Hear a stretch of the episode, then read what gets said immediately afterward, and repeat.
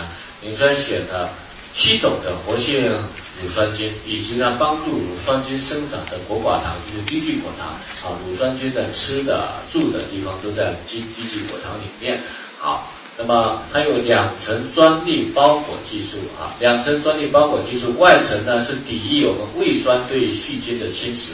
我们知道吃到胃酸里，吃到胃里面，大部分的细菌全部都被灭掉了啊，所以我们乳酸菌必须外面包裹的抵御胃酸的。侵蚀啊，你会看到说外面的乳酸菌含量很高的，因为我们一条呢才含十亿个啊，外面呢有时候你吃一条呢，它含的是一百亿个，好像比我们高非常多。但其实呢，这一百亿个呢，吃到胃里面百分之九十都灭掉了，所以一百亿个呢，最后到胃里面还是只剩下多少个？十亿个，这样理解吗？还是剩下十一个啊，所以呢，我们一条才十一个而已啊，所以外面的乳酸菌一般吃到胃里面，大部分都会灭掉了。还有一个呢，到大肠的时候呢，我们还有第二个包裹技术，这个包裹技术呢是让乳酸菌容易呢粘到大肠上，在大肠上繁殖，因为我们每天都排泄嘛。如果呢它不在大肠上繁殖的话，一排泄就又都没有了啊。那如果你吃外面的乳酸菌的话，虽然剩下十一个在大肠里面，真正能够呢。啊，活下来的站在大堂的就剩下没有一没有一亿个了，这样理解吗？OK，所以我们的数量不多，但是呢，它有双层包裹技术，所以成活率非常高，成活率很高。这是我们谈的乳酸菌，所以乳酸菌平时呢，我就比较少开这样的单啊，因为它是每个家庭必备的，你自己必须平时都要吃的，有过敏症状啊，有腹泻症状啊，平时都要必备的放在。家里面的啊，这是乳酸菌。好，我们接下来来看一个血脂啊，血脂指标高低对人体的影响，这个也是在安利云血糖里面啊，因为我们检查体检的时候，血脂有几个指标，一个是总胆固醇，一个是甘油三酯，一个是低密度脂蛋白，一个是高密度脂蛋白啊，是在我们的那个安利云血糖里面有。好。那么血脂指标呢？总胆固醇是动脉粥样硬化的重要危险因素之一啊。此项指指标增高，主要见于高脂血症、动脉硬化、糖尿病、肾脏综合病、综合症、甲状腺功能减退等。啊，甘油三酯是人体内含量最多的脂类。好，那高密度脂蛋白的主要功能是将胆固醇从周围组织细胞转运到肝脏，代谢及排泄过多的胆固醇。维持机体内正常的胆固醇水平，所以它是呢冠心病的保护因子啊。高密度脂蛋白、低密度脂蛋白是冠心病的危险因素，常用于判断是否存在患冠心病危险性的指标哈。所以这四个指标啊，那其实呢，高血脂呢指的是心脑血管，它是心脑血管的主要危险因素。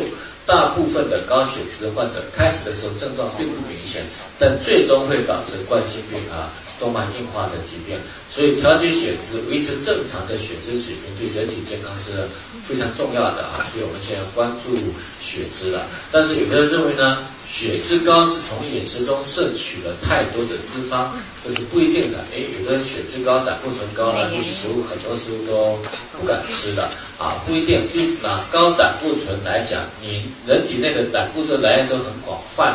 中凡四十来源食物，像动物内脏、蛋类、部分海产品都含有丰富的胆固醇啊。动物的内脏胆固醇高，蛋一个蛋呢就有三百毫克的胆固醇啊。一些海产品像鱿鱼啊，然后呢像墨鱼啊，含量都比较高。这些我们称之为外源性的胆固醇来源。百分之六十的胆固醇来源我们身体内部，就要在肝脏内合成，称之为内源性的胆固醇来源。胆固醇是好还是坏的？胆固醇是我们身体本来就需要的，因为我们起一些激素的形成啊，都需要胆固醇来合成，所以我们肝脏才会制造出胆固醇出来，对吗？啊，只是呢不能太高，太高呢就会影响我们的那个心脑血管的问题啊，所以我们必须把它保持在一定的范围之内。那有些人呢胆固醇高的时候，认为说是我吃造成的，所以一看到胆胆固醇高的东西就。不敢吃了，吃鸡蛋的蛋黄就不敢吃了。啊，你会发现呢，啊，然后吃鱿鱼啊，吃墨鱼啊，这都不敢吃了。我会发现说呢，胆固醇高的食物都比较好吃，对吧？啊，所以你会发现有些人就怕胆固醇增高，看到所有的胆固醇高的东西都不吃，喜欢吃也不吃，这个叫忍住啊。所以我们讲呢，你看到喜欢吃的不吃，忍住胆固醇就高了，那你不吃啊，忍住一忍住就消耗什么？维生素 B 哈，所以呢，像维生素 B 的话，胆固醇百分之六十是哪里来的？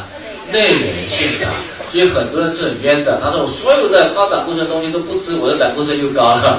我说你这种胆固醇高呢，比人家吃胆固醇呢造成胆固醇高呢，那风险更大，这样理解吗？所以有些瘦瘦小小的，他的胆固醇也非常。高啊，所以呢，在以前中国和美国 FDA 呢，就是对胆固醇以前有个规定，就一天摄取量不可以超过三百毫克。在二零一五年之后呢，就把这个指标取消掉了，认为认为没有任何的意义啊，因为你外面吃多少，并你的胆固醇升高，并不是外面吃多少造成升高的，而是身体呢没办法调节和代谢造成升高的。外界的胆固醇通通不吃也会高，这样明白吗？因为它本身就是我们的那个制造的一个中间产物啊，所以想到胆固醇，你首先胆固醇代谢最有关系的是什么呢？维生素 B 啊这些调整，然后再想到鱼油啊、茶煮啊这些东西啊。那当然调节甘油三酯的一款产品就是我们的深海。硅油啊，深海硅油有两个成分，一个叫 EPA，一个叫 DHA 啊，就是在我们的氨基酸汤里面，EPA 是二十碳五烯酸，DHA 是二十二碳二碳六烯酸，六烯酸都是欧米伽三脂肪酸，它调节血脂，预防动脉粥样硬化。那 EPA 呢是降低甘油三酯和 DB 六脂蛋白，从而降低血脂，预防动脉硬化。减缓血小板凝集，延缓血栓形成，预防心脑血管疾病发生。DHA 呢是减轻视力衰退程度啊，跟眼睛有关系，增强记忆力，降低血中的胆固醇，抑制血小板凝集和调节血脂。那我们纽崔莱用的是深海硅油，所以品质非常纯正啊。所以在吃的时候呢要注意几个，一个呢是有些人本身就是贫血的人啊，或者血压比较低的，因为它稀释血液的效果是非常。好的啊，稀释血液效果很好的话，刚开始有的人一吃的话，血液浓度稀释太多了，就容易造成呢先那个功能性贫血、先生理性贫血，头会晕啊。所以如果吃了头会晕的人呢，就一定要把造血功能给它加上去啊。所以如果吃一颗鱼油，最好能够配三个铁质酸片啊。所以这种人就把它加上去。第二个呢，就是有时候有的人因为小孩子吃呢，它里面 DHA 对脑部神经发育。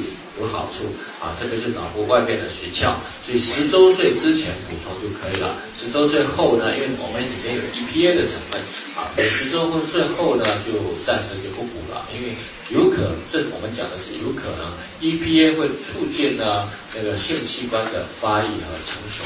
那么，因为我们青春期是希望他个子长高嘛，对吗？好。个子长高呢，青春期停止是两个标志，一个标志是骨骼的钙化完全钙化了，它就不长高了，对吧？另外一个呢，骨骼没有完全钙化，但是性器官发育成熟了，它也不长高了。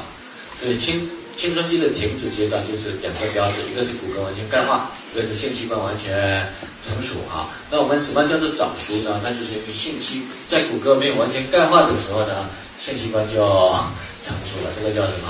早熟嘛，对吗？那 EPA 有可能会促进性器官的发育，这样理解吗？OK，那如果呢，你希望呢小孩子长得不要那么高，那可以吃啊。如果希望小孩子长高一点，青春期就暂时不吃了哈。啊，有没有人希望小孩子不长那么高的？有的，这样明白吗？有个朋友，他女儿十六岁，一米七六，啊，还在继续长。他说：“那再长，男朋友都不好找了。”所以有些人都不敢给他生。我说：“不用嘛，鱼油多吃，卵磷脂多吃，多吃一些，然然后呢，啊，你自然性器官发育快一些，那就不会再长了，对吧？”OK，好，这是我们谈的第二个啊。那当然，鱼油还有很多的作用，比如说呢，它会呢，啊，对关节有炎症的人呢，它抑制炎症效果是不错的哈。那当然也会呢，促进什么呢？